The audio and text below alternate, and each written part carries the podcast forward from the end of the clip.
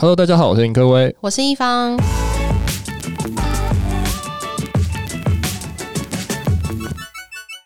今天要来告诉大家，好像很多人现在在讨论 Dropshipping。那 Dropshipping 是什么模式呢？其实 Dropshipping 应该是最近有一些厂商进来的台湾，它喊出了五零补助，就是淘宝吗？对啊，淘宝台湾，它近期进来台湾，然后喊出了五零零运费、零广告费、零开办费、零手续费、零商家费等五大红利。哇，这么多，这个好像有点震撼台湾的电商圈呢。对啊，因为我其实也不太清楚说，说通常我们在平台要开设就是一个小店，然后是需要花什么样的成本？像我看到他想说不用运费又不用广告费等等的，我就想说，所以原本这些都是要花很多钱的嘛？其实通常在开电商来讲，我觉得最重要的费用应该会是。最后一里路，有时候最后一里路的费用真的是非常贵，就是我们所说的运费。嗯、然后，如果你东西又便宜，单价又低，假如说你的单价低，可能才三百多块，然后你的运费就吃掉六十五块、八十块这样子，嗯，那其实你一大部分的毛利都给运费了。所以，其实运费如果是省的话，我觉得会对很多卖家都会蜂拥而上去那边开店。可是他这样子零运费的话，他真的可以赚钱吗？其实我觉得目前来讲，它有点像是复制虾皮的路。那虾皮为什么之前会成功？就是因为它打了非常多的免运。整体来说，好像平台都是想要养套杀，然后把很多的客户、很多的使用者先聚集在这边，他之后才有办法去做商转，然后去做赚钱的一个模式。所以现在淘宝台湾提出这个五零补贴，有很多人就是去使用这个服务吗？其实如果我在看哦，我自己在看 SimilarWeb 上面的一些分析啦，我是觉得淘宝台湾它可能最近因为它狂杀广告，所以它在流量上面确实是有起伏的，那就是确实有成长。有没有使用？其实我们也一直还在研究。但是确实，我有听到一些我的电商卖家已经开始慢慢的有在尝试转移吗？对啊，因为毕竟是零运费嘛，毕竟有非常多的补贴，所以其实消费者还是嗜血的。看到这样的东西，他就快点哦，快点去淘宝台湾买这样子。可是我觉得很奇怪，他这样提出这个五零补贴之后，然后当有一天不是这样子的时候，这个店家不就可以跳到其他的地方了吗？对啊，当然啊，但是消费者就是这样。就像你，假如今天 Uber Eats 给你很多优惠。然后你就持续用，用但是 Foodpanda 又给你优惠，那你就跳去 Foodpanda 了。对啊，但没办法，我们就是想要到处从这哪里占便宜这样子，好不好？了解。好，那我们还是回过头来讲一下这个 Dropshipping 到底是什么东西。我先问一下柯文，你有用过 Dropshipping 的一些例子吗？其实有诶、欸，其实我以前在美国留学期间，我就用 AliExpress 在找东西，然后放在 eBay 上面贩售。那我介绍一下 AliExpress 好了，AliExpress 其实是阿里巴巴旗下。那阿里巴巴是做一个比较大型的贸易嘛，就是你要非常大的金额的贸易，然后找贸易商。但 AliExpress 就是比较是那种一两件，它就可以去发货的。嗯，所以它是比较便宜，然后比较小量去做贸易的一个平台。那时候你有赚钱吗？其实有诶、欸，我那时候放了蛮多手机配件。那时候刚好 iPhone、哦、大概五六七年前吧，iPhone 那时候很红的时候。那我就放了非常多 iPhone 的线在贩售啊，然后一些手机壳，奇奇怪怪的手机壳在贩售。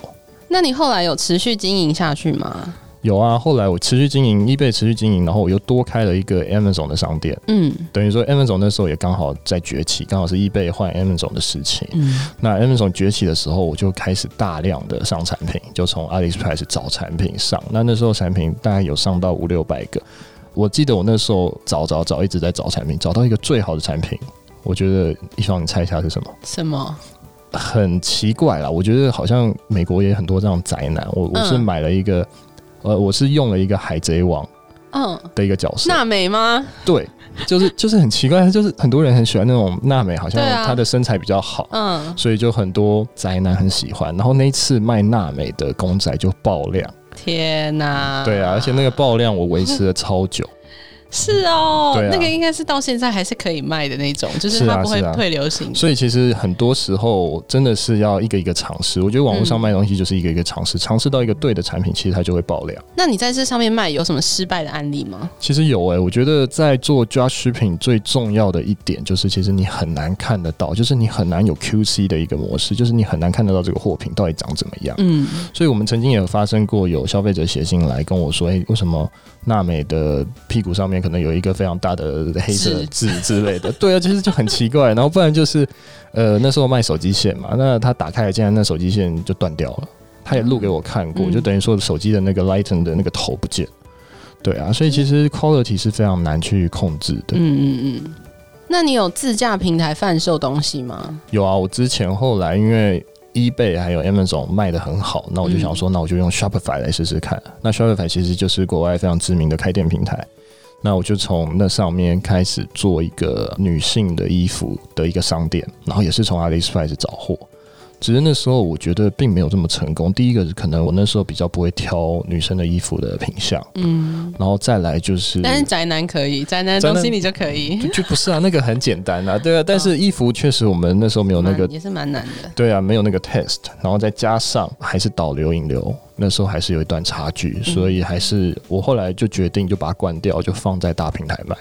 了解，对啊，好，那我们就进到稍微再详细解释一下 dropshipping 到底是什么。其实刚刚有稍微提到说，哎、欸，我们是在呃某个平台上面找货，然后再到某个平台贩售。那我们再详细的讲一下这个 dropshipping 整个流程是怎么样？好啊，其实 dropshipping 就是一个供应链的管理技术。那讲简单一点，其实我觉得 dropshipping 这个概念，其实在台湾已经发生许久了。嗯、我觉得类似我们所说的东升购物、PC Home 这类型的平台，其实它好像都是用 dropshipping 的模式，但是台湾可能不叫 dropshipping，它叫做转单。嗯，不过讲转单，应该比较多人知道，就是等于说他收到订单之后，他一样转给他的供应商去出货。假如说你今天买了一个 HP 的电脑。但是它不是 PC Home 出货，它是 PC Home 转单给随便讲，可能转单给灿坤，然后灿坤出货给你。嗯，那其实这样的模式就可以套用成就叫做 Dropshipping 的概念。嗯，了解。所以简单来说，就是客户在你的店上面下单之后呢，你再转给其他的厂商，然后他出货给客户，这样子吗？对，等于说是转单出货的模式，然后他去做到这样子的商业行为，就叫 Dropshipping。那这样的模式要怎么赚钱？Dropshipping 的概念就是在赚差价的概念。嗯、那等于说你在某一个地方看到一批很便宜的东西，然后你又不用进货，你不用囤货，你就是直接又把它上架到你可能开的店里面，可能是虾皮，可能是淘宝台湾，可能是其他地方。你只要负责可能怎么去行销，怎么去做这样的事情，然后导流进来跟你下单，买了之后，那你再跟供应商下定，然后直接寄给他。了解，但是这样的话，利润是不是就不高啊？其实利润本来就会不高，因为你等于说把所有的营运成本，然后寄货、理货的成本都转嫁到你的供应商上面。嗯，你不用负责什么事情对，对你，你可能就负责打一下那个客人的地址。给那个供应商，然后供应商收到地址之后，他就开始忙忙那些理货、包货、奇奇怪怪的事情，然后帮你寄出去。那其他的呢？其他有什么样缺点吗？其实缺点还是有。我之前我有一个例子想要讲一下，就是我之前在美国在做 dropshipping 的时候。我们其实有发现一个问题，那时候可能美国的法规问题，所以他在好像有一个州，它是好像是华盛顿州，它是没办法寄大陆来的直邮包裹到那个州的，所以每一次我要寄那个东西给我消费者的时候，他都还是要寄到我这，然后我再寄出去给他。所以其实，在法规上面，可能还是有一些地方是有一些模糊地带的，但我觉得应该已经克服了。嗯嗯，还蛮麻烦的。所以说，它是不是正常的管道进来，所以才会发生这样的问题吗？对啊，我觉得应该是。如果说他正常的报关、清关、入关，他或许就不会有这样子大陆来的小包裹的这样的问题。的确，那还有其他的缺点吗？第一个就一定是利润嘛，那第二个就是其实竞争者一定会非常的多。嗯，因为这个门槛非常低。假如说你今天只要有一台电脑，你又会上架，你又会制图改图，然后又会写文案，其实你就可以直接去开店了。对啊，那这样大家在网络上就可以看到很多就是都一样的东西。对啊，但其实这种模式以前在台湾也存在啊，很多人就是从淘宝找货，然后上在虾皮或者上在、啊、呃雅虎奇摩拍卖。对啊，我朋友就这样啊。对啊，然后他就赚差价，然后赚的很开心啊。但是我觉得这一次是因为淘宝台湾进来了，他做了一些不一样的动作，就是好像呃他集合了所有的东西，然后一键就可以上架，很简单。嗯、对、啊、对对对，就解决了很多商店的痛点。而且还有一个问题是，如果你同时有很多个厂商，你要跟他联系、跟他出货的话，是不是就很麻烦？确实，假如说你今天你只是一个人的商店，然后你手上有大概十家厂商，我觉得你就会很忙了。对啊，每个每个供应商都会有一些都会有一些状况，有一些问题，所以你等于说你如果说只需要用一个平台去管理这些东西，我觉得是好的。嗯。但其实我觉得最大的缺点呢，我觉得退货其实是一个非常大的问题，因为其实网络平均的退货率其实有时候还是要看品相，但其实有一些东西是蛮高的。嗯，买家不满意到底要怎么办？你在做这样子的 dropshipping 一件代发即有，其实有时候你要退货，其实你没有一个很 OK 的管道，其实你很难退回去大陆哎。嗯，对啊，而且我感觉你退回去那个成本就背后啊。对啊，对啊，就是有时候我好像也听过有些卖家，假如说。他都不叫你退货，他就说啊，你就留着，他再寄一个新的给你，因为他知道你再回去的逆物流的成本其实太高了。哦，了解。好，然后讲完它的缺点之后，我们来谈一下这个 dropshipping 有什么样的优势呢？我觉得最大的就是你不需要囤货，所以你的资金的需求量是非常的低。你不需要投入大量的资金去囤很多很多货，然后放在家里，你家里要找一个一面墙来装这些货，嗯，其实这是非常困难的。那你没有囤货的压力，你当然就没有包材还有理货的压力。你等于说把所有东西都转嫁给供应商，然后转嫁给供应商让你出，所以你就是转单给他，然后你可能就是负责前端的客服的沟通，有的没的，这样就 OK 了。那其他的话，我在想，它其实上手也很简单嘛，就很容易打一打上架上，就是现在像什么淘宝台湾，然后设计了这么一键上架等等，这么方便，所以它其实是非常容易也非常简单去操作的一件事情。是啊，所以上手简单，当然我们所说的国外也蛮多这样的平台嘛，包括 AliExpress，它可能有插件，它的插件放在 Shopify 里面，所以你等于说在 Shopify 系统你就可以用插件去一键就可以上架 AliExpress 的东西。那你只需要把你的内容文案在地化的编辑，嗯，所以在地化的编辑就是代表说，像如果你是从淘宝捞东西，那它上面一定有简体嘛？对，至少要变繁体，至少要变繁体，然后至少要把一些图片做一些更改，就吸台湾的人的眼球，然后让他去做购买的动作。嗯，再来其实就是产品多样化，所以很多产品你可以选择，等于说网络上的产品，如果你真的有心可以操作的话，其实网络上可能有几千样产品，你是可以去做挑选。上架，只要有供应商有货，你就可以做贩售；只要他有在做跨境供销或者是转单，你就可以去做购买的动作，然后直接寄给你的消费者。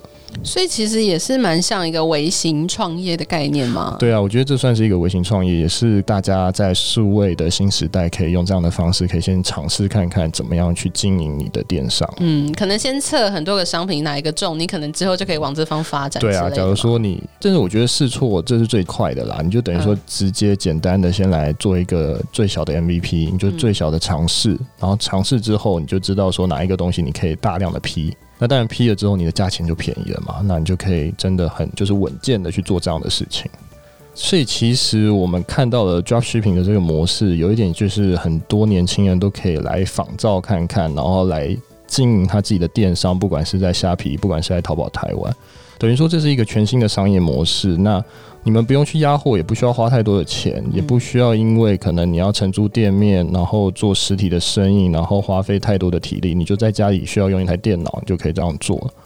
所以它其实就是让这个企业多了一个方式可以经营，然后让电商的市场有另外一种经营的方式嘛。